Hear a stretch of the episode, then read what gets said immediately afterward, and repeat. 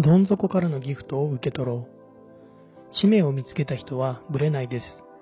人間にはそれぞれ使命があり、それに気づくことができれば生き方がみるみる見えてきます。僕はどん底だらけでした。だからこそ作家になった。そういった意味でも、どん底は神様からのプレゼントで、その経験を人に伝えていくというのはとても素晴らしいことです。人生は山あり谷あり。挫折の数ほどパワーアップすると思っています。強くてニューゲームのような感覚です。うまくいったことより失敗からの学びは計り知れないのです。成功より失敗から学ぼう